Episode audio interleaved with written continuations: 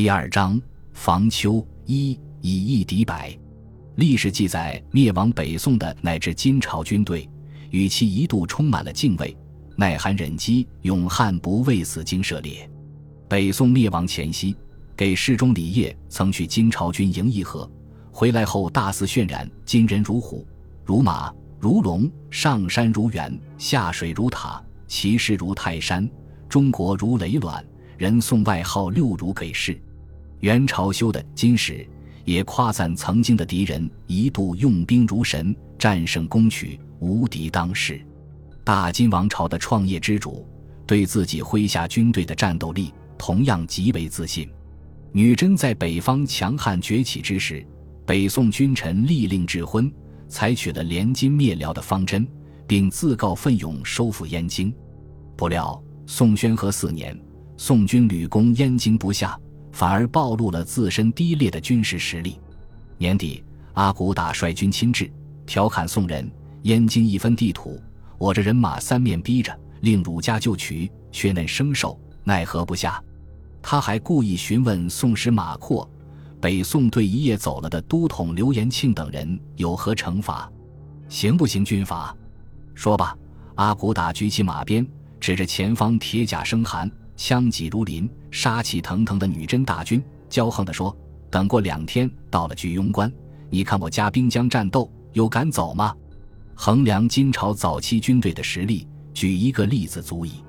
三朝北盟会编抄录了宋人的一则战役简报：河北路兵马前辖李侃以兵二千与金人十七骑战，败绩。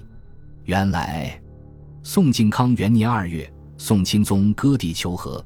汴京城外的金军统帅卧离不派了十七名骑兵护送和议文书回女真本土，路过磁州，当地的北宋驻军没接到议和的消息，见到落单的金朝骑兵，以为人少可欺，兵马前辖李侃带着二千名禁军和民兵出城，宣扬要掩杀来敌，与十七骑相遇，金人曰：“不需用兵，今城下已够何矣。”我乃被太子郎君差往国中干事，侃不信，欲与之战。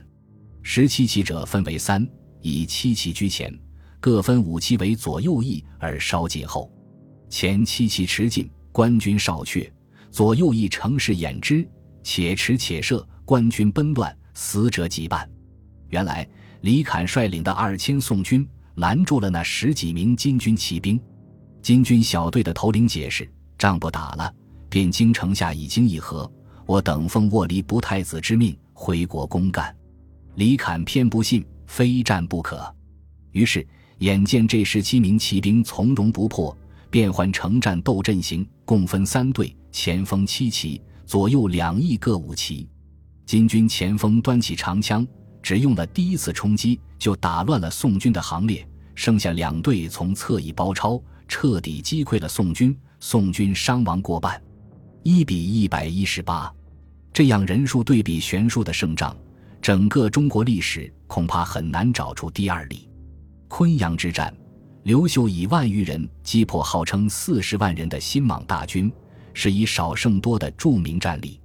不过，新莽政权的四十三万士兵绵延数百里，大多没有实际投入战斗。值得注意的是，据劣势的一方人数再少。也要成一定规模和组织，才可能发挥战力。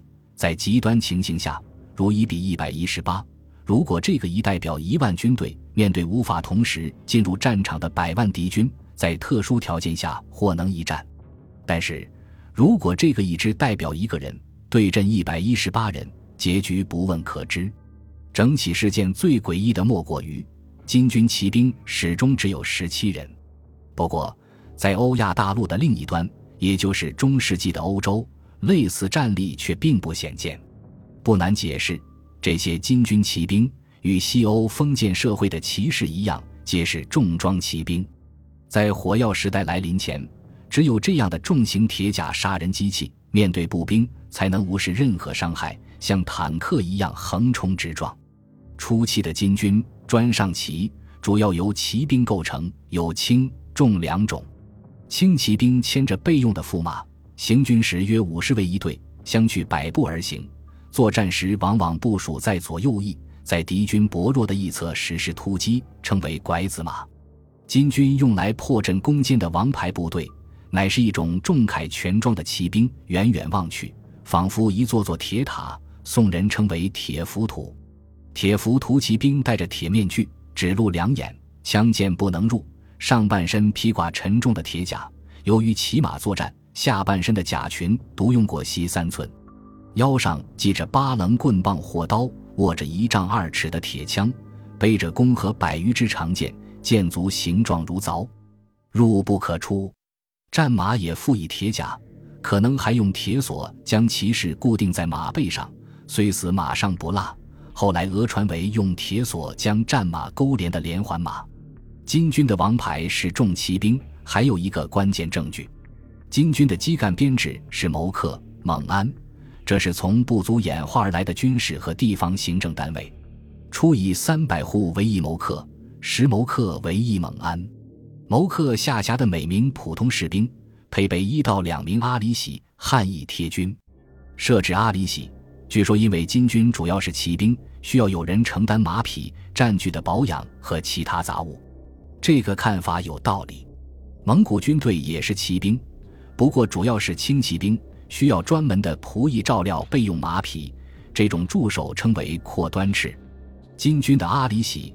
被视作郑军的服从千人，起初应该类似欧洲封建社会的骑士服从。